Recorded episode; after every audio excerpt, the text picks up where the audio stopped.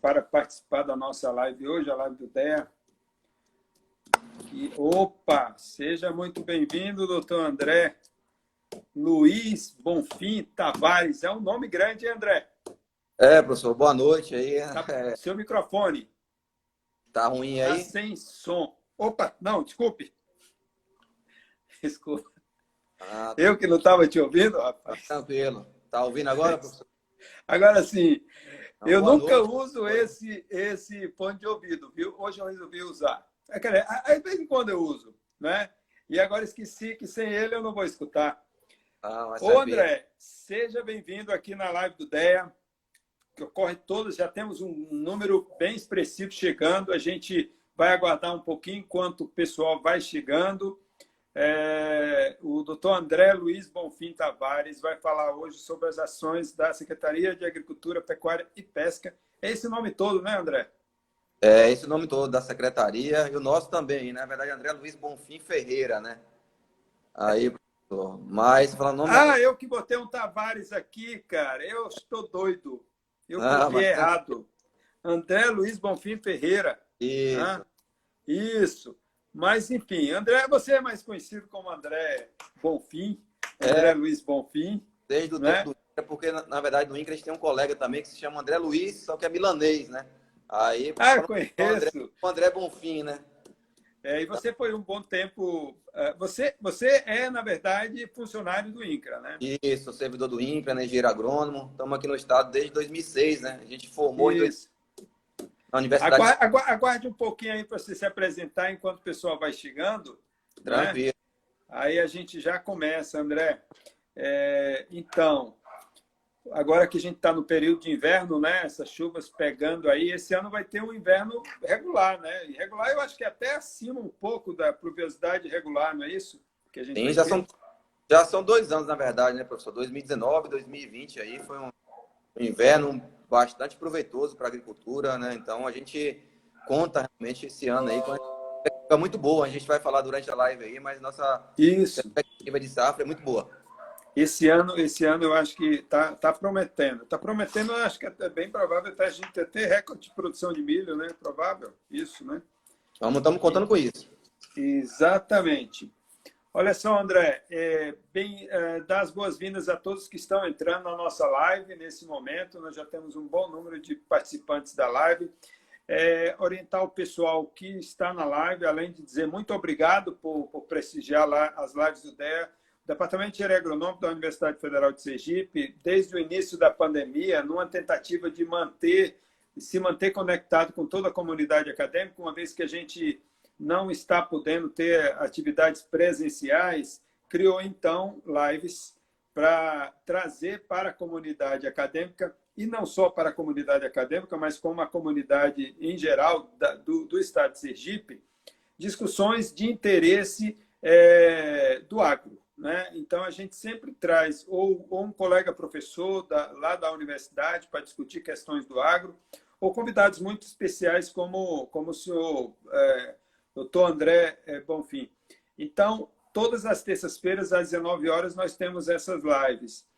E avisar o pessoal que, a partir mais ou menos dos 30, 40 minutos, a gente vai estar, a gente, no caso, o doutor André, vai responder algumas perguntas que forem colocadas. E, em geral, tem muitas perguntas, viu, André? O pessoal aqui é participativo. E dizendo para você, é isso, dizendo para você que a nossa, a, os internautas que participam das lives do DEA não só são é, da área agronômica ou da, da, das ciências agrárias, tem muitas pessoas que não são dessa área e gostam de participar porque tem interesse. Eu acho que todo mundo tem um pezinho no interior, né? Verdade. De alguma forma tem uma ligação com o campo. Aí qualquer assunto que, que venha discutir as questões do campo, as traz algumas memórias de infância, da vida que, que do interior, daquela vida mais tranquila, mais saudável. Então, nós temos é, sempre participação de muitas pessoas que não são nem da área acadêmica, nem, do, do nem, da, nem tem atividade é, rural, voltadas para a agricultura, pecuária ou as áreas afins. Então, doutor André Luiz Bonfim Ferreira. Tá. Agora, corrigido, me desculpe. Ah, Por favor, se apresente aí. Eu sei que você é um nome muito conhecido aqui no estado de Sergipe, você é secretário de Estado da Agricultura, Pecuária e Pesca, mas seria bom a gente saber quem é André Luiz Ferreira. Vamos lá, professor. Novamente, boa noite ao senhor aí, a todos que estão nos assistindo aí. Primeiramente, parabenizar o Departamento de Agronomia. Eu acho que é, que é muito válido essas lives, ainda mais nesse período agora, né, de, de pandemia. Essa dificuldade para todos nós aí, tá falando às vezes de, de ir à universidade, de assistir essas aulas online. Então, eu acho que esse bate-papo entre a gente, eu acho que acaba deixando o aluno, acho que mais próximo realmente das suas atividades acadêmicas aí. É, como o senhor falou, é, eu sou engenheiro agrônomo, né? A gente formou pela Universidade Estadual do Sudoeste da Bahia, lá no ano de 2005. A gente teve a oportunidade, no ano de 2006, ingressar no INCRA, na carreira de perito federal agrário. Então, a gente é concursado desde 2006, lá se vão 14 anos, né? A gente teve a oportunidade, na verdade, por praticamente 10 anos, trabalhar na divisão de obtenção de terras, é, que é a divisão que desapropria, adquire imóveis rurais para fim de reforma agrária. No ano de 2015, a gente foi superintendente do INCRA, aqui na, na regional de Sergipe. Depois passamos dois anos em Brasília, lá como assessor da, da presidência do INCRA.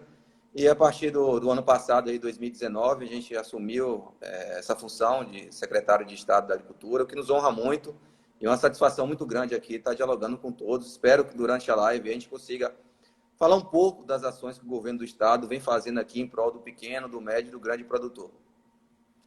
Pois é, André, na, na, nossa nosso TV de casa aqui, a gente tem uma pauta extensa, são tantas as ações né, da Secretaria de Agricultura do Estado de Sergipe, que uma hora não vai dar nem para é, cumprir metade da pauta.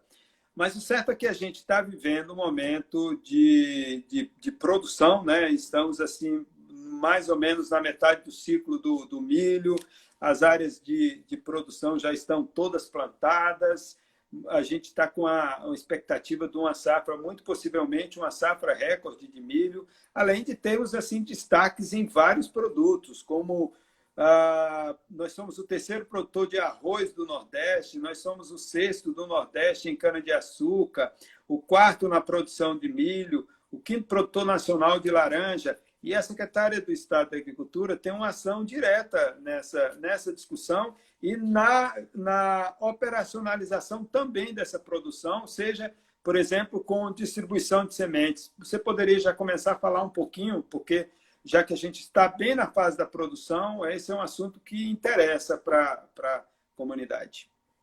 Vamos sim, professor. É um programa do governo do estado, né? o programa de distribuição de sementes. Ele ocorre aqui em Sergipe já há mais de 20 anos, né? E esse ano a gente teve uma dificuldade muito grande, é, devido a essa questão da crise que a pandemia ocasionou, não só no, no estado de Sergipe, mas no país e no mundo, né?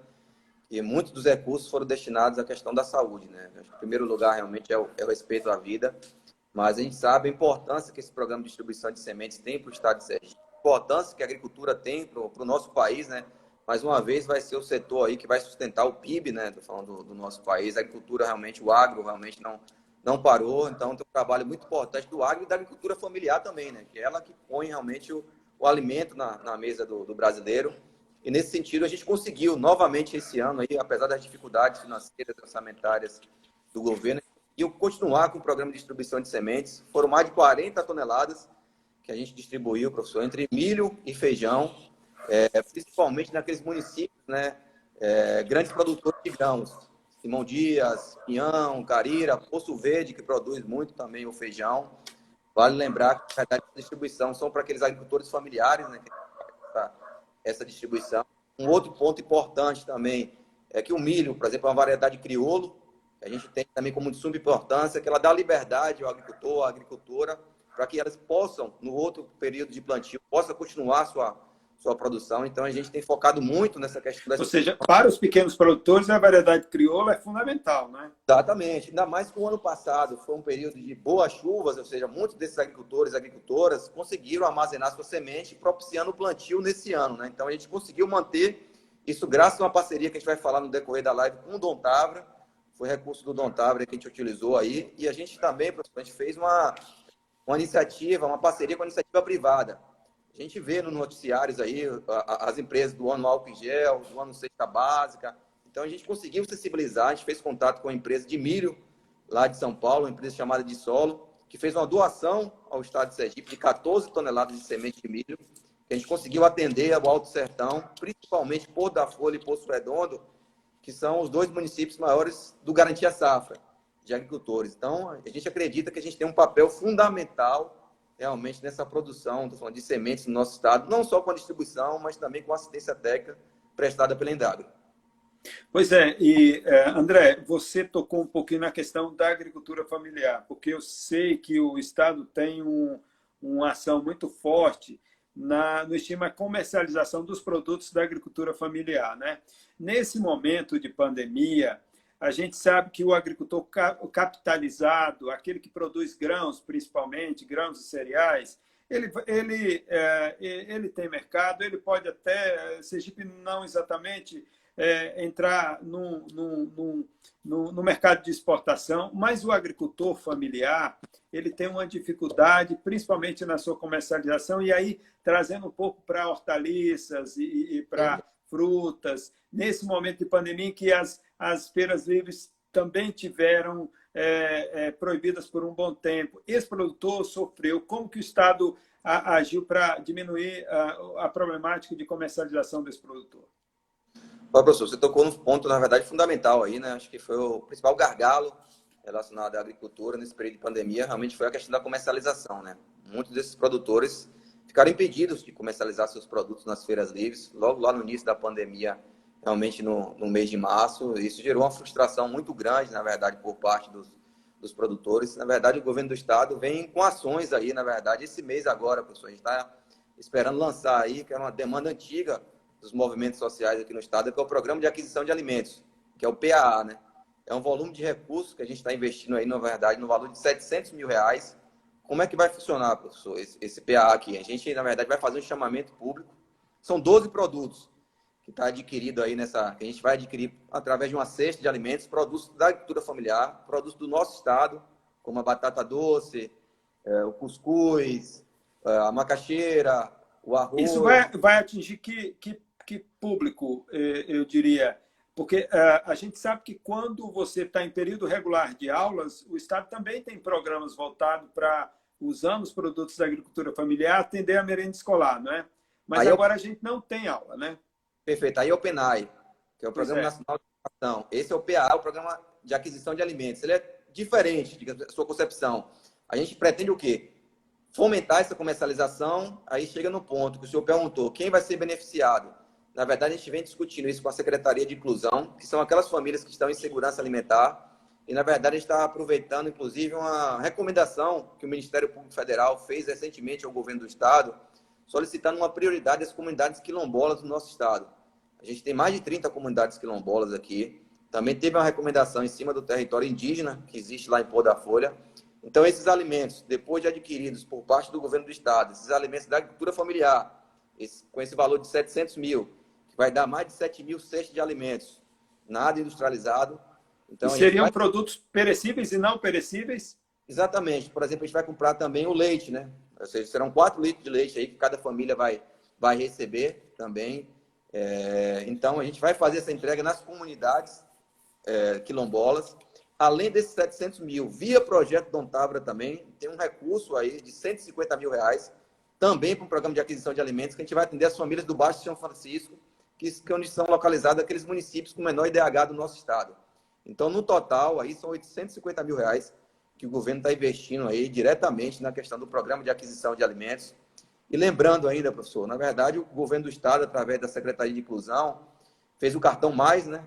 Beneficiando mais de 25 mil famílias com 100 reais, sendo que, na verdade, aquelas cooperativas podem estar tá recebendo esse cartão aí do Banésio, ou seja, aquela família que vai receber os 100 reais no cartão pode estar tá adquirindo o seu alimento dentro das cooperativas, dentro da associação, fomentando realmente, falando essa, essa comercialização dos produtos da agricultura familiar. Isso, de alguma forma, André, ameniza uh, todas as dificuldades que essas famílias estão tendo nesse momento de pandemia, de perda de, de renda, né, de dificuldade de, de, conseguir resgatar os seus empregos, enfim, pessoas que viviam também é, realizando atividades não formais, e aí é, estão passando, de fato, grandes dificuldades. E, na verdade, elas vão voltar a ter dificuldade, porque agora a gente tem aquele programa de assistência do governo com aquela renda mínima, né? mas daqui a pouco esse programa vai acabar. E eu acho que esse programa de vocês vai exatamente pegar uma fase que vai fazer falta uh, o dinheiro do, do, renda mínima e entrar a alimentação de fato, mas... Sem dúvida, sem dúvida, professor. E a gente também está em conversa com o Ministério da Cidadania, trazendo para cá, que é uma recomendação, inclusive, da Federação da Agricultura e da Agricultura Familiar também, que é o PA Leite, o Programa de Aquisição de Alimentos, vocacionado diretamente ao leite. Né? Então, a gente está em conversa com o Ministério da Cidadania. A gente espera, no próximo mês, receber um aporte aí de mais de 3 milhões no nosso estado, para que a gente possa também estar tá adquirindo esses leites aí, falando da agricultura familiar. A gente sabe que hoje eles vendem para as queijarias, para os grandes laticínios, que também são muito importantes para o nosso estado, lá no município de Nossa Senhora da Glória, mas a gente quer ainda aportar esse recurso através do programa de aquisição do leite. Pois é, a propósito Nossa Senhora da Glória, lá no Alto Sertão, o, o, o Estado também tem um programa de melhoramento genético bastante forte agora, e pelo visto é um programa que também está evoluindo. E aquela é uma bacia leiteira muito importante para o nosso Estado, né? E, e precisa de uma assistência focada na, na maior vocação da, daquela microrregião, não é isso? Perfeito, professor. Na verdade, aquela região hoje é mais de 700 mil litros por dia, né? Que fornece lá Glória, Poço Redondo, Pô da Folha, Canindé, Monte Alegre, Gararu, os municípios do Alto Sertão como todo, e o governo do estado realmente fez, na verdade, nos últimos dois anos, 2018 e 2019, uma parceria com o Banese, beneficiando também, professor, os, os pecuaristas, é, que têm ali seu rebanho entre 5 e 10 unidades animais aí, no total, foram mais de 200 mil reais investidos pelo Banese, o governo do Estado. Foram mais de 2 mil animais inseminados, que a gente acredita que realmente é necessário a gente fazer o melhoramento genético do, dos animais que lá, que lá se encontram no Alto Sertão Sergipano. As condições lá, a gente sabe que são condições, às vezes, desfavoráveis, não é qualquer animal que suporta aquela questão de escassez hídrica. Então, a gente, com esse melhoramento genético, a gente espera realmente atingir índices de produtividade cada vez melhores e dando retorno econômico a, a esse produtor. Então, através do melhoramento genético aí, a gente espera realmente deixar, professor, também, na verdade, esses produtores capacitados para que possam continuar com essa inseminação artificial, independente dessas ações do governo do Estado. Ô, André, é, o melhoramento é inseminação artificial por tempo fixo. Tem, você poderia explicar um pouquinho exatamente o que, diferencia da, da e boa inseminação artificial que começou a dar resultados há, há duas décadas, por exemplo? Olha, professor, na verdade a gente faz, na verdade, a indução do cio ali da, da vaca, né? Então, ela, na verdade, o, o veterinário que, que, que, vai, digamos assim, até a fazenda daquele produtor, ele faz a, a indução do cio da, da, daquela vaca. Então, ela, ela é separada, né? Estou falando do, do touro e dos demais animais, naquele tempo fixo, ou seja, naquele tempo estabelecido, após aquela injeção de hormônio que é feita, estou falando na, na, naquela, naquela fêmea, naquela vaca, Aí sim, tá falando, é feita a inseminação. Lógico que tem todo aquele score que é necessário também, que aquele animal tem que ter, né, para estar tá propício realmente para que a gestação realmente ocorra, né? A gente já está tendo aí, tá falando de 2019, já esses bezerros nascendo aí, a gente já percebe, já aí até no nascimento desse bezerro, o produtor, se quiser vender aquele macho ali, tá, até o próprio macho que é vendido, já é um preço acima do que era praticado anteriormente aí pela, digamos assim, convencionalmente produzido pelo pecuarista. É, né? Ô, André, eu, eu, eu vi agora há pouco que a professora Renata Mãe entrou aí na nossa live, ela trabalha com, com indicação geográfica, né? E a gente sabe que aquela área ali de, de, do, do Alto Sertão, Glória principalmente, tem um queijo que já está já tá começando a, a, a conquistar o mercado com a marca própria, né? O Estado já pensou na, na, possibilidade de incentivar essa discussão sobre indicação geográfica do queijo lá de Glória, daquela região, daquela micro-região? Inclusive, tem um secretário de Glória, o Dejaci, secretário da Agricultura lá, que vem trabalhando muito nisso, em cima do queijo coalho, né? É, uhum. Eles vêm trabalhando muito nesse sentido, professor. É uma, uma, ideia que a gente tem, realmente tem que implementar. Tem um programa do governo federal também, que é o Celuarte também. Estou falando, então, na verdade, até a Universidade Federal de Sergipe, o SEBRAE, a Indagro, a SEAGRE realmente tem um papel fundamental nessa questão do, do, queijo, das queijarias, da regularização. A DEMA também tem um papel fundamental. E a gente considera muito importante que isso agrega valor ao que é produzido lá, tanto pelo pequeno, pelo médio e pelo grande aí, essa questão do, do selo arte, ou esse selo geográfico, realmente, identificando aquela questão. A gente sabe que Minas Gerais tem muito isso, né? Tem. Um queijo de Minas é muito forte. O queijo da, da, da, da como é que é? Da, Canastra. Canaço, queijo da canaça. O sul, né? todos os vinhos da Serra Gaúcha já tem uma marca, né? Eu sempre uso vários exemplos assim, porque isso agrega valor né, para o produto lá. Sem dúvida, sem dúvida. Então é algo tipo assim, que a gente tem em mente, a gente vem trabalhando muito, tá falando com a, principalmente nesse caso com a Secretaria do Município de Nossa Senhora da Glória. A gente espera muito em breve que isso aconteça realmente, professor, que eu acho que todo o estado de Sergipe vai, vai, vai, vai ter ganhos econômicos, sociais aí muito importantes e cultural também, né? A partir desse momento consiga adquirir esses produtos. Também tem o mel também, estou falando ó, que a gente pode estar tá fazendo, tem outros produtos que realmente a gente pode estar tá trabalhando, mas o foco principal nesse sentido tem sido realmente o queijo coalho. É. André, ainda na linha do, do da, da, pecuária, o, o, Estado, nós somos livres de febre aftosa, né? que é um Estado livre de febre aftosa. Né? E, e as campanhas são, são sempre é, muito intensas e muito cuidadosas para nos mantermos livres da febre aftosa. Né? Fala um pouquinho sobre isso, porque é importante para o, o, o, pecuarista e quem tem alguma relação com a, com a produção da pecuária. Vamos falar assim, professor. Só vou pedir licença só para a gente voltar um pouco. Que sentido? Para a gente falar um pouquinho do queijo, é importante a gente falar também. Oh, claro, claro. Desde o ano passado, na verdade, o produto derivado de leite é isento, na verdade, de imposto no nosso estado. Foi iniciativa do governador do estado, ou seja, para fomentar ainda mais essa atividade, principalmente do Alto Sertão, relacionada à questão das queijarias. E foi feita também uma redução, na verdade, do ICMS relativo à transação de grãos, né? Antigamente, na verdade, incidia um imposto de ICMS aqui de 12%, e foi um pedido recorrente da Federação da Agricultura, que a gente ficava não concorrendo, digamos assim, de igual para igual com outros estados aqui do Nordeste no escoamento da produção. Então, o governo do estado teve essa acessibilidade, a gente reduziu esse ICMS para 2%, e em conversa com a Secretaria da Fazenda, professor, a gente já notou que, na verdade, o estado começou a arrecadar mais. Quando começou a reduzir, acabou tendo, digamos assim, é, os produtores começaram a declarar mais fielmente o que é produzido aqui no nosso estado. Então, o estado ganhou também financeiramente aí. E os produtores começaram realmente começar a competir de igual para igual com outros é, produtos, falando com outros produtores, com outros estados aqui do Nordeste. A gente passando agora para a questão da febre aftosa, um ponto realmente importante que o senhor colocou aí, é um trabalho feito aí, estou falando pela, pela Indagro. Há décadas o nosso estado já é livre da, da questão da, da aftosa, é muito importante realmente a questão da, da vacinação da febre aftosa. A gente espera que muito em breve o estado de Sergipe, na verdade, seja zona livre de aftosa sem a necessidade de vacinação. Só para a gente entender, entender, o que isso significa, aí para todos que estamos ouvindo, significa que o Brasil, muito em breve, pode estar adquirindo novos mercados internacionais. A atual ministra da, da Agricultura, Tereza Cristina, tem feito isso muito bem. O Brasil tem conseguido acessar outros mercados e é de suma importância que o Brasil continue como zona livre de aftosa. Na verdade, é até amanhã, nosso prazo, aí até dia 17, para que o produtor possa comprovar que foi feita sua vacinação. Isso pode ser feito pelo, na Indagro, na verdade, aí via e-mail. Entregue realmente comprovação que vacinou seu rebanho, que isso é fundamental para que a gente possa também, professor, escoar aqui, está falando nosso gado, comercializar ele com Alagoas, ele com a Bahia, a gente precisa realmente manter nosso estado aqui livre da febre aftosa. É importante, se a gente tiver a oportunidade durante a live também, falar um pouquinho da defesa sanitária relacionada a suíno também. Eu acho muito importante a gente falar do assunto. Claro, claro.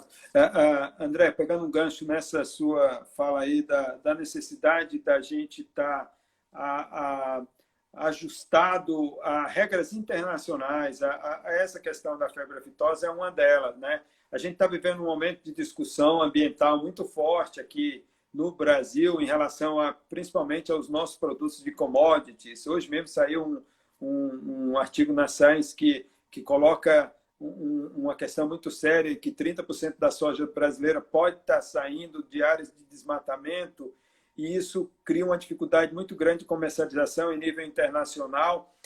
O Estado de Sergipe, é, a partir da Secretaria, e, e, e, a, e a ministra é, é, eu ouvi um comentário hoje à noite muito bem interessante. O Ministério da Agricultura está mais preocupado com as questões ambientais do que o próprio Ministério do Meio Ambiente. Né?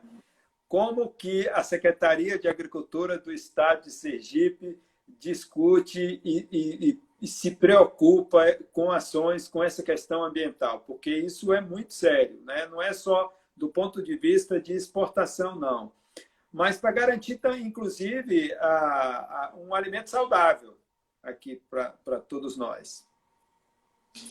Professor, outro assunto aí que eu acho que dava uma live inteira para a gente conversar aí, tá falando, a gente está falando como, como agrônomo, como cidadão, a gente fica triste quando a gente vê esses índices aí de INPE, né? A gente vê que são indiscutíveis, a gente vê o aumento do desmatamento, de queimadas na, na Amazônia. Eu acho que não toa essa questão que a gente vê no Paraguai, na Argentina agora, aí de tá vendo o, o, o aumento de, dessas, dessas pragas aí, tá falando um desequilíbrio.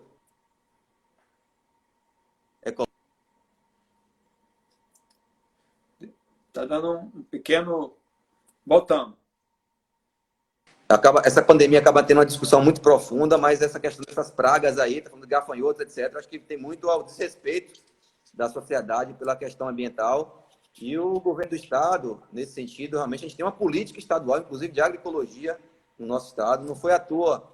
O ano passado, inclusive, na Universidade Federal de Sergipe, que a gente recebeu aí o Congresso Brasileiro de Agroecologia.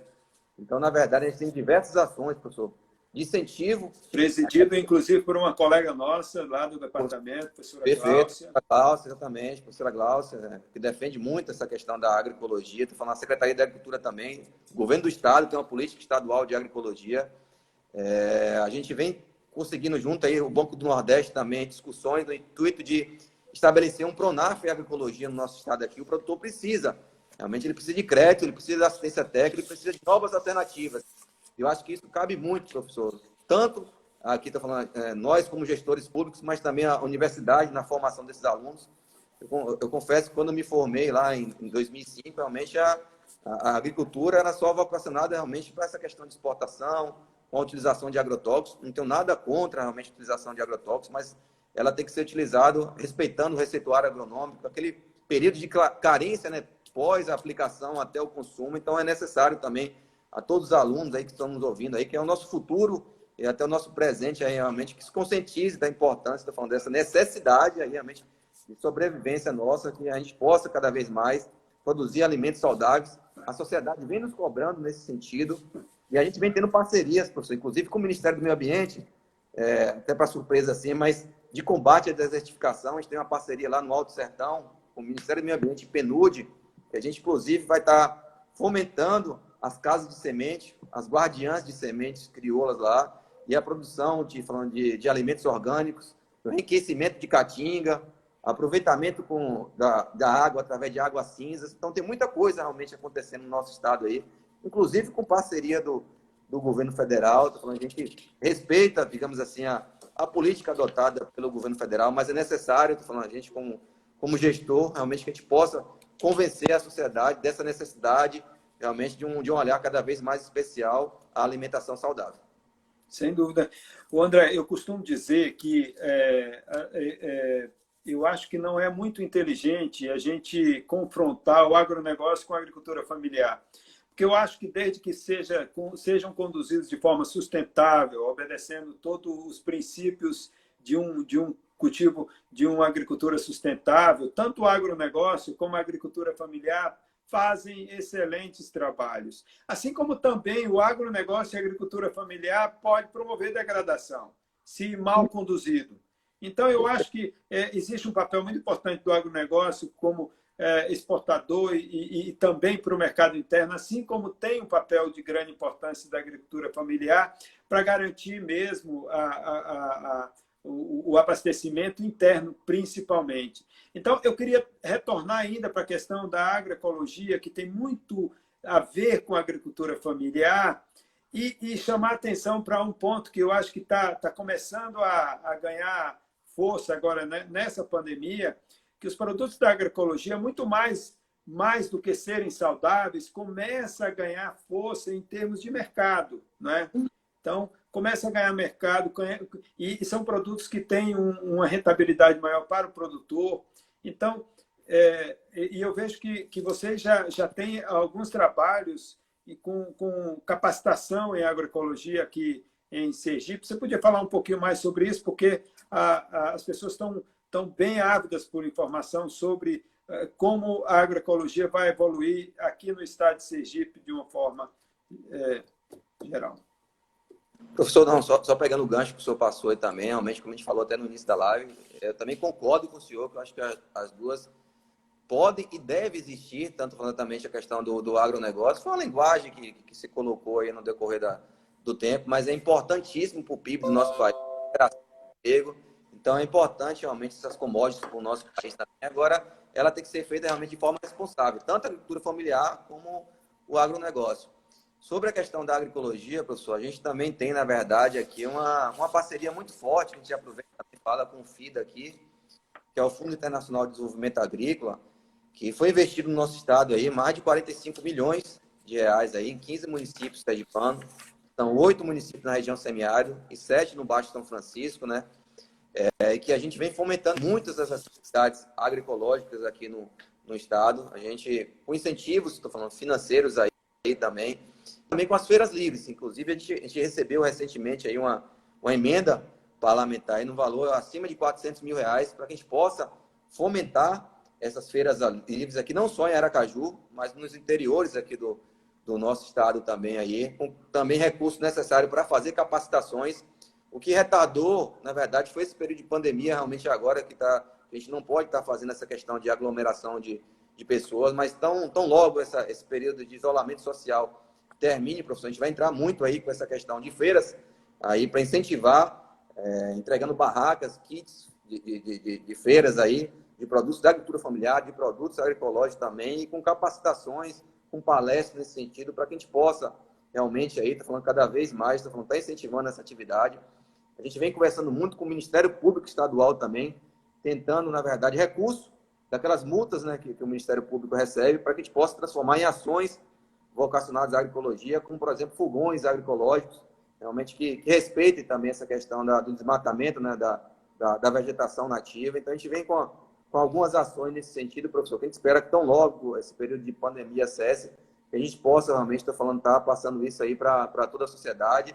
E a Universidade Federal de Sergipe, com certeza, é uma parceira dessa e outras ações no âmbito do governo do Estado. Pois é, André, tem tanta coisa para falar, rapaz, e nós já, já temos mais de meia hora de conversa. O tempo aqui passa muito rápido. E eu acho que ainda está na linha da agricultura familiar principalmente porque isso tem uma, uma relação direta com, com, com a produção da, das famílias do pequeno produtor, que é o, a ampliação da agroindústria de pães e bolos, que vocês também têm como programa do, do governo, né, do Estado. É, é. Aí, professor, na verdade, uma, uma parceria nossa, mas uma parceria nossa com o governo federal, com o INCRA, né? Eu sou de lá, com o Instituto Nacional de Valorização e Reforma Agrária. É um programa que existe no INCRA chamado Terra Sol, que ele fortalece, na verdade, a agroindustrialização a gente falou, acho que no início da live aí, da importância realmente de agregar valor ao que é produzido pela, pela agricultura familiar. Na verdade, a gente está agora equipando, são três agroindústrias, é uma em São Cristóvão, uma em Japaratuba e outra no município de Pacatuba, com casa de bolo. Na verdade, é, aqueles produtos que são ali produzidos dentro do assentamento, a macaxeira, até a laranja também, está falando que é produzido lá no assentamento lá em em Japaratuba e se transforma em bolo que é vendido, inclusive, para merenda escolar, via PENAI. A gente também na verdade, outras iniciativas nesse sentido do Terra Sol, por exemplo, da, da Macaxeira, lá em, no, no assentamento de Jacaré Curituba, lá entre Canidé e Poço Redondo, lá, eu, as famílias vêm vendendo, inclusive, macaxeira já para São Paulo, já para o Rio de Janeiro, e sacam essa macaxeira, né, saco um quilo, de 5 quilos, então a gente acredita muito no fortalecimento da agroindustrialização e puxando já esse gancho, falando mais uma vez do FIDA, a gente está com a missão de supervisão do FIDA aqui essa semana. A gente já está discutindo uma nova proposta junto com o FIDA, que a gente quer fortalecer muito essa questão de agroindustrialização aqui no, no nosso estado. A gente está montando agora um entreposto de ovos lá em Poço Verde, porque pelo Dom Távora tem muito projeto de avicultura também, né? Então é importante a gente colocar isso no produtor, a importância do cooperativismo, do associativismo, que realmente se eles puderem ter um local de entreposto de ovos que possam melhor comercializar a produção deles, vão conseguir um, um, valor de mercado melhor. Então, a gente vem tentando também fazer um trabalho muito forte aqui no nosso, nosso estado. A gente sabe que o, o sul do país acaba sendo mais forte nessa questão do cooperativismo, mas a gente vem tentando que cada, cada vez mais isso seja notório, seja positivo no nosso produtor, na nossa produtora. E, e a comercialização para o nosso pequeno produtor, produtor de uma forma geral, mas para o nosso pequeno produtor, talvez seja o, o gargalo principal. Né? Ele sabe produzir, ele produz bem quando bem orientado com assistência técnica, com extensão rural, mas ele tem uma dificuldade muito grande de comercialização e isso muitas vezes faz com que ele perca a lucratividade que de fato ele pode ter da produção dele por não saber comercializar.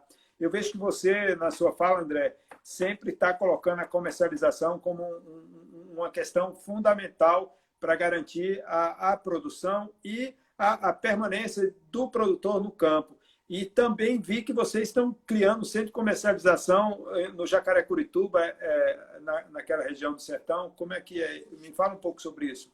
Na verdade, são, a gente está criando através de emenda parlamentar e do deputado federal João Daniel, são três centros de reforma agrária, é um no município de Estância, um no município de Poço Redondo um de Canindé de São Francisco. Isso, na verdade, vai ajudar muito na, na parte educacional, na parte de formação, na parte de associação, cooperativismo, entre os assentados mas também tem uma emenda parlamentar do mesmo, do mesmo parlamentar aí, que é no centro de abastecimento, também em Poço Redondo. A gente quer fazer, na verdade, lá, professor, unir um pouco com a parte do turismo.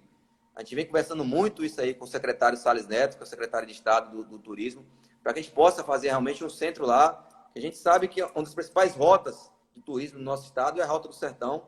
Então a gente vê muitas empresas de turismo realmente se dirigindo a Canidé de São Francisco. Então o que a gente quer é na beira da pista, essa, essa área que vai ser construída, esse centro de comercialização. Então, a gente quer que o turista pare ali, possa provar dos produtos ali que são produzidos pelas comunidades quilombolas, pelas comunidades indígenas, pelo artesanato daquela região. Então, a gente quer fazer realmente ali um centro de comercialização da agricultura familiar para que possa ter o mel. Sabe como é que funciona o turista né? quando a gente vai visitar outros estados, outros municípios. E está na rota do sertão, né? Ali é passagem, né?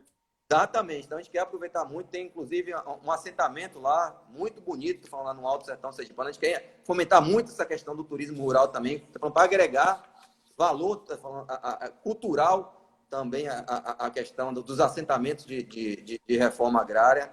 Então a gente está falando pretende criar esse centro e o governo do estado na verdade quer criar é, nas fronteiras, digamos assim. Em Diaroba vai ter um, estamos fazendo esse agora lá em, Poço Redondo, no Baixo São Francisco, possivelmente em breve vai ter outro também. Então a gente quer cada vez mais identificar, a gente falou um pouco anteriormente do celular, então a gente quer realmente marcar território nesse sentido para que o turista conheça a realidade do nosso estado. Maravilha. André, nosso tempo está voando, cara. 40 minutos já se passaram. Eu vou entrar aqui só mais em um assunto antes da gente entrar nas perguntas, porque eu não quero perder a oportunidade de explorar as suas origens da discussão agrária, entendeu?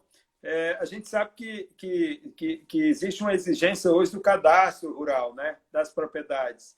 E vocês também têm uma, uma ação na questão da regularização fundiária, né? Me parece que é, já foram é, no cadastro, gerenciamento, da expedição e entrega de títulos. Fala um pouquinho sobre isso, porque já tem muita gente atendida aí com essa questão do, do da regularização fundiária. Olha, professor, eu, eu considero esse também um, um tema muito importante para o nosso país. São dois que a gente pode falar, pincelar rapidamente, que é o da reforma agrária, que eu confesso que na minha formação acabou faltando a gente discutir um pouco também sobre reforma agrária, e o outro é da regularização fundiária. É, me atenda à pergunta do senhor. Na verdade, o processo de, de regularização fundiária a gente considera essencial para o nosso país. A gente acredita que não existe planejamento se você não conhecer sua malha fundiária.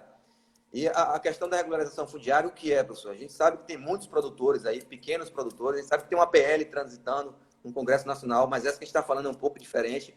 Na verdade, aquele produtor, aquele pequeno produtor, tem a posse daquela propriedade ali já há mais de 30, 40, 50 anos e não tem a, o título, não tem a certidão daquela propriedade. A gente tem exemplos, por exemplo, lá em Glória, que a gente conheceu, uma, uma produtora que conseguiu, com recurso próprio, produzir sua queijaria, construir mas não teve dinheiro suficiente para equipar. Ela foi no banco, por exemplo, para tentar tirar um empréstimo, não conseguiu, porque não, não tinha o título, não tinha a certidão, não tinha aquela garantia.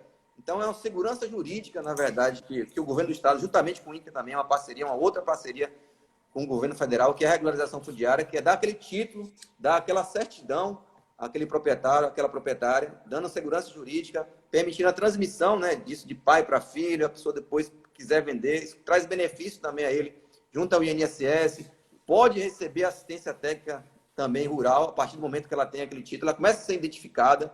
Então, é fundamental realmente para o nosso país, para a gente trabalhar um planejamento no nosso país, que a gente consiga regularizar essa situação fundiária que permanece no nosso país, aqui no nosso estado.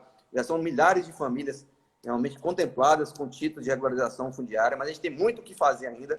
Para a gente ter uma ideia, a gente fala aqui em torno de 40% do nosso estado, a gente já tem regularização fundiária. Ou seja, isso é um, um, dado, realmente, por um lado, preocupante, que a gente sabe que tem muito o que fazer ainda, mas é algo que a, gente, que a gente quer fomentar, a gente quer focar. A gente, inclusive, colocou os parlamentares do nosso estado essa necessidade, colocamos no SICONV, né, que é o sistema de convênio, aí, propostas de fazer regularização fundiária em diversos municípios do nosso estado. Então, é algo que a gente considera importante. Estou falando, isso gera economia, aquele cidadão, aquela cidadã vai poder pegar empréstimo no banco. Então, isso movimenta a agricultura do nosso estado como um todo.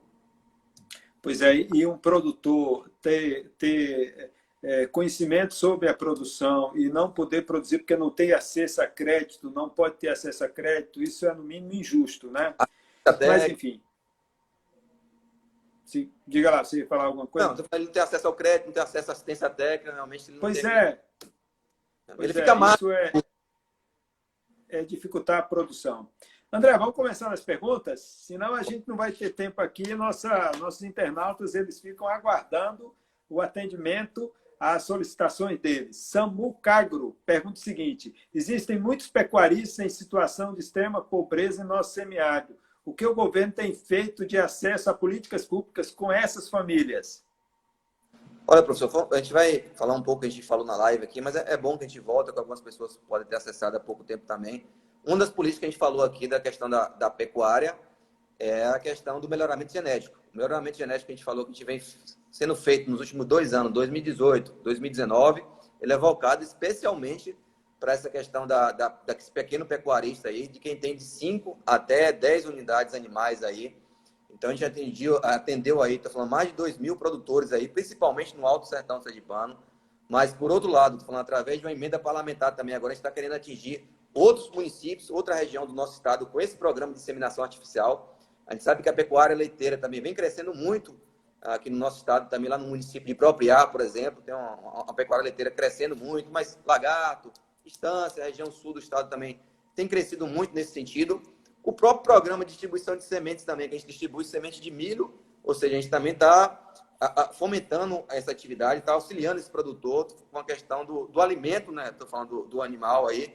E é importante te falar também, professor, que a gente não falou, por exemplo, ano passado foi investido pelo governo do estado um milhão de reais na palma forrageira. A gente sabe a importância que a palma tem para o alto, principalmente para aquela região do Alto Sertão do Sergipano, onde Com certeza. forte. E o que a gente está fazendo esse ano, professor? Na verdade, está chegando agora, nos próximos 15 dias, inclusive, uma parceria nossa, aquela que a gente falou de desertificação. A gente vai construir 8 hectares, a gente vai fazer um banco de semente de palma irrigado, de raquetes de palma, 4 hectares de Canindé de São Francisco, no perímetro irrigado da Coidro, 4 hectares de Tobias Barreto, e a gente espera aí em torno de um ano e meio com que as raquetes produzam lá, a gente poder fazer uma distribuição mais massiva, ou seja, vai ser um programa continuado do governo do estado. E mais, através desse programa também, a gente tem uma parceria muito forte também com a Embrapa, se der tempo a gente vai falar com a Embrapa Semiárido, e a gente vai complementar essa palma com a glicídia. A glicídia é uma leguminosa. Que é outra espécie adaptada à, à região do, do sertão, Perfeito. né? Leguminosa, fixadora de nitrogênio, teor de proteína também positivo. Então, a gente quer fazer o consórcio também da glicídia com palma. Então, são essas atividades, além da assistência técnica, professor, que é prestada também pela pela Endagro. A gente sabe que já vi alguém perguntando aqui também quando vai ter concurso da Endagro. A gente sabe que a Endagro realmente precisa cada vez mais de servidores, mas a gente confia muito no trabalho que a Endagro vem fazendo. E a gente também tem uma ideia, professor, tanto do fortalecimento, mas isso passa muito pela questão econômica do, do, do, do governo do Estado, mas a gente está tentando, inclusive, parcerias aí com o Senado também, que é um importante é, serviço de, de, assistência técnica. A gente quer ver se a gente consegue, através de uma emenda parlamentar, um recurso aí para que a gente possa estar tá fomentando aí, seja através de ONG, ou seja de parceria através do Senar, com fiscalização da Indagro, para que a gente possa realmente atender cada vez mais produtores com assistência técnica. Assistência, assistência técnica e extensão rural daria uma live inteira de horas, né? Mas só um comentário. É, é, tão importante esse trabalho com a palma forrageira, porque nos, dois, nos três anos atrás aí que a gente teve seca extrema, grande parte dessas áreas desapareceram, áreas de cultivo de palma, que até a palma sofreu bastante com o período daquelas aqueles dois anos de seca bem braba, né? Sem dúvida nenhuma. Inclusive, só para finalizar, uma palma resistente à cochoneira do Carmim, que a gente está trazendo uma variedade aí do, do IPA, né? É, lá de, de, Pernambuco. Então, falando, é uma variedade que o produtor não está tão acostumado, mas a gente tem colocado que ela tem uma boa palatabilidade né, por parte do gado. E essa resistência à cochoneira do Carmim também é algo bem atrativo para que a gente possa estar divulgando aqui no nosso estado. Olha só, o Francisco Leite tem uma pergunta um pouquinho, um assunto um pouquinho diferente do que a gente falou, mas é, é muito interessante. O que o Estado está fazendo para atrair recursos do crédito de carbono para incentivar a manutenção e preservação de áreas ambientais, de áreas, enfim, florestadas, acredito. Tem algum, algum trabalho nessa linha? Não, confesso que não tem. A Secretaria da Agricultura não tem um, um, um trabalho diretamente essa política. A gente sabe que é, é, de suma importância. Eu posso falar até um pouquinho do INCRA. A gente sabe que o INCRA tem, na verdade, um programa, acho que é o programa verde, que ele fala dessa questão do, do de assentamentos de reforma agrária. Então, o INCRA vem, vem fazendo é, incentivo nesse sentido. Eu teria, confesso que teria que conversar um pouco mais com a DEMA, aí que é a nossa a administração estadual de meio ambiente, para ver se nesse sentido, estou falando se existe um, um programa que a DEMA vem vem desenvolvendo nesse sentido. No âmbito da Secretaria de Cultura, no momento, a gente não tem uma ação, mas lógico, falando, é importante até, professor, até depois dessa live, se a gente puder cada vez mais se aproximar da Universidade Federal de Sergipe. Claro, claro. A, a intenção criou, nossa é essa, André. A gente criou, inclusive, um fórum permanente da agricultura sergipana, que era uma demanda do agronegócio no nosso estado, justamente para a gente discutir as políticas públicas, discutir o planejamento do, do nosso estado, porque uma pessoa realmente sozinha, uma cabeça não, não vai. A gente precisa realmente dividir a gente tem é, é, muitos gargalos ainda na, na, no nosso estado e esse pode ser um, acho que um tema realmente para a gente estar tá discutindo aqui, está falando realmente para estar tá fomentando no nosso estado. Com certeza. A professora Gláucia Barreto manda aqui, diz, André, prazer em ter você enriquecendo a live do DEA. Gostaria de saber quais as ações para proteger a agricultura familiar em Sergipe durante a pandemia. Professora, satisfação de ter a senhora na nossa live aí, também para mim é um, um, um, prazer muito grande aí. A gente falou um pouco no início aí de algumas ações aí, vamos falar até de, de maneira um pouco mais sucinta, mas a gente fez, professora, mais uma vez aí, apesar das dificuldades da questão orçamentária e financeira, principalmente nesse período de pandemia, onde os recursos foram destinados à área de saúde aí, mas o governo do estado continuou com o programa de distribuição de sementes aí, foram mais de 40 toneladas que a gente entregou de semente de milho, semente de feijão e ainda não falei da outra vez, professor, mas a gente também está entregando semente de hortaliça. E o feijão e milho foi entregado mais cedo devido ao período aí de plantio, né, calendário agrícola, mas hortaliças são plantadas em áreas irrigadas, então a gente está fazendo agora essa distribuição. Eu vi que alguém perguntou também, aproveitando o gancho do professor Glaucia, por que isso não é feito no, no, em todo o estado de Sergipe? Na verdade, até o ano passado, isso abrangia boa parte do estado de Sergipe, mas esse ano, devido à escassez, o foco principal foi naqueles municípios produtores de grãos, como a gente falou, Pinhão, Carira, Simão Dias, Poço Verde, que também tem uma boa produção aí relacionada ao feijão. A gente fez uma distribuição também em Poço Redondo e Porto da Folha. Então, além da questão da distribuição de sementes, o que a gente está fazendo agora, professor, a gente vai fazer um chamamento de um programa de aquisição de alimentos, que é o PAA, no valor total aí, para a gente resumir, de 820 mil reais aí, que serão entregues aí mais de 8 mil cestas básicas com produtos da agricultura familiar, que é a macaxeira, a batata doce, o arroz agroecológico, depois a gente pode falar também, professor, que é uma iniciativa nossa, que, o senhor fez a pergunta até da agroecologia, que esqueceu de falar. Mas vai ter leite, vai ter o mel, então vai ser 12 produtos da agricultura familiar. Então a gente vai estar investindo esses 800 mil reais. E, por outro lado, também a Secretaria da Agricultura, juntamente com o FIDA, professor, na verdade, a gente incentivou também a produção de máscaras porque o projeto Dom Távora ele incentiva atividades agrícolas e não agrícolas. A gente incentivou muitas aí, muitas mulheres aí em atividade de corte e costura, que foi entregue máquinas de costura. O que a gente fez agora, então, professor? A gente fez uma doação a essas famílias, a essas mulheres que nos entregaram essas máscaras. A gente fez a doação aí. Pois é, interessante isso. De centenas de máscaras de proteção e fizemos a parceria com vocês, da Universidade Federal, lá com o Campus do Sertão, na distribuição de álcool. Então a gente entregou um kit de máscara com álcool em, gel aí para a família. Foram centenas de famílias beneficiadas com essa política. E juntamente com isso, só para a gente finalizar a pergunta da professora Glaucia, a Secretaria de Inclusão fez a questão do cartão mais aí, beneficiando 25 mil famílias com 100 reais. E de que jeito isso, atinge a agricultura familiar? Digamos assim, atinge indiretamente e diretamente também, mas indiretamente em que sentido? Que as cooperativas e associações estão aptas a a receber esse cartão, que na verdade cada família recebe um cartão, então sei lá, uma pessoa que tivesse cartão, João, Maria, pode ir ali na cooperativa, pode ir ali na associação e comprar aqueles produtos ali da agricultura familiar. Então, foram essas ações aí, tá falando que a gente, que a gente fez principalmente. Continuamos também, professor, só para não estender muito, mas a gente continuou também com assistência técnica de forma virtual. Aí a, a, o próprio Dom Távora a gente teve que inovar essa forma de prestar assistência técnica nesse período de pandemia. Então, a gente continuou com assistência técnica e isso rendeu aí uma, uma aplicação de recursos de 500 mil reais nesse período de pandemia, feito pelo Dom Távora para os agricultores familiares. Maravilha. Professora Renata Man, que é geneticista, é, sob o seu ponto de vista, quais os maiores desafios para a produção de grãos no Estado? Olha, professor, eu estou falando, acho que os desafios aí, falando, realmente são muitos. Quando a gente fala, por exemplo, do, do feijão, é, a gente vê os, os, produtores reclamando muito, por exemplo, onde não tem a secagem do feijão aqui no estado. A gente precisa realmente, estar falando de maior, uma maior industrialização, digamos assim, para que os nossos produtores realmente possam ter esse local, tanto de armazenamento, estou falando dos grãos aí, para que a gente possa melhorar, ou seja, o, o, o quando a gente vende esse produto, a gente possa negociar melhor isso, se a gente tiver onde armazenar, o produto estiver baixo naquele momento, a gente vai poder esperar o momento adequado de fazer essa venda. O que acontece muito é que o produtor, às vezes, não tem muito onde armazenar essa produção. Então, aquele, às vezes, até atravessador aparece com aquele valor X ali, onde, como ele não tem onde armazenar, ele acaba vendendo aquela produção dele. Isso é muito claro, principalmente na questão do arroz, lá no Baixo São Francisco. Tanto a parte da assistência técnica lá do arroz, dos perímetros irrigados, que as famílias sofrem muito, mas também sofrem muito com a questão do arroz, onde não tem onde beneficiar esse arroz e nem onde pesar o arroz. O que acontece muito, o atravessador chega ali, não estou nem criticando, que também tem importância, ainda bem que tem ele ali também, que se não tivesse ele que comprasse também seria pior ainda.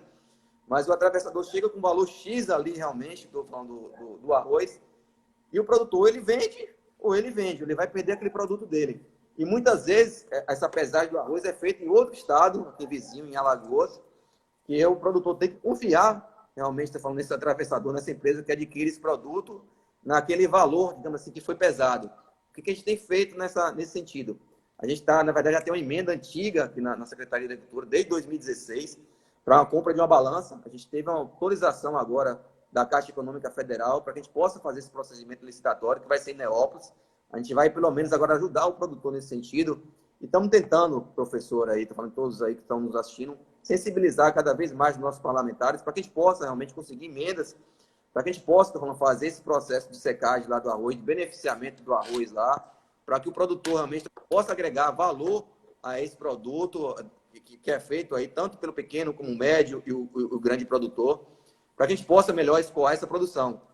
E vale falar, professor, do que o Estado já fez, como a gente falou. A gente falou, por exemplo, ano passado, o Estado de Sergipe reduziu a questão do ICMS do, do, do, do milho, justamente para melhorar o escoamento da produção do milho no nosso Estado, que a gente excedia o imposto de 12%, o governo do Estado agora incide apenas 2%, isso fez com que a gente concorresse melhor com outros estados para o escoamento, por exemplo, da nossa produção que chega lá em Pernambuco. Tinha estados mais distantes que conseguia chegar com valor melhor lá em Pernambuco. Agora não, a gente consegue concorrer de igual para igual aqui. Então a gente, a gente, tem muitos desafios, realmente, essa questão do grãos. A gente tem uma preocupação também com a monocultura, que daria outra live, professor. Mas, resumidamente, eu acho que são, são essas ações e esses gargalos que a gente encontra aqui no nosso estado. Maravilha, eu estou meio uh, assim, ansioso porque tem um monte de perguntas e só temos dois minutos para as perguntas. Então, vou pedir ao senhor que essa próxima pergunta responda em um minuto e a próxima em um minuto também. Vamos lá. A professora Ana Vilvoc diz, André, em relação à comercialização dos panificados da agricultura familiar, qual, qual está sendo as ações por parte do governo do Estado? Olha, vamos lá, professora, de forma até resumida. Como é que eles estão conseguindo vender essa produção? Tem sido muito vendido aí, que até o professor tocou no assunto, através do PENAI, né? Tem sido, e através do PA também, mas tem sido muito para a merenda escolar e através do programa de aquisição de alimentos também, feito por municípios, feito pela Conab, através do governo federal, né? E a gente está agora começando o nosso PA estadual. Nesse momento não vai ter o bolo, mas eles estão conseguindo a comercialização muito forte aí, tanto nas feiras livres, mas principalmente nessas vendas via PA e via PENAI. Ok, essa vai ser 30 segundos, viu? Sou produtor e quero saber a posição do secretário sobre a, a questão da portaria feita pelo, pela ADEMA, que obriga os produtores a fazer o licenciamento ambiental para ter acesso ao crédito bancário. 30 segundos. Vamos lá, a gente está conversando muito isso aí com o presidente Gilvan, com o presidente da DEMA. A gente precisa, minha opinião, melhorar algumas, alguns detalhes, está falando dessa, dessa portaria. Saiu, inclusive, uma instrução normativa nova. Não sei se ele teve acesso aí, que a gente, digamos assim, melhorou bastante para o pequeno e o médio, digamos assim, do que estava. Realmente colocando mais hectares, digamos assim, para ser isento, porque a gente sabe que a DEMA também ela não tem condição de fazer uma análise. Então, falando, a gente, governo, de forma resumida, o governo do Estado está analisando isso a gente espera rever alguns detalhes realmente para dar cada vez mais vazão à produção. O governo do estado não quer de forma alguma travar o desenvolvimento da agropecuária no nosso estado.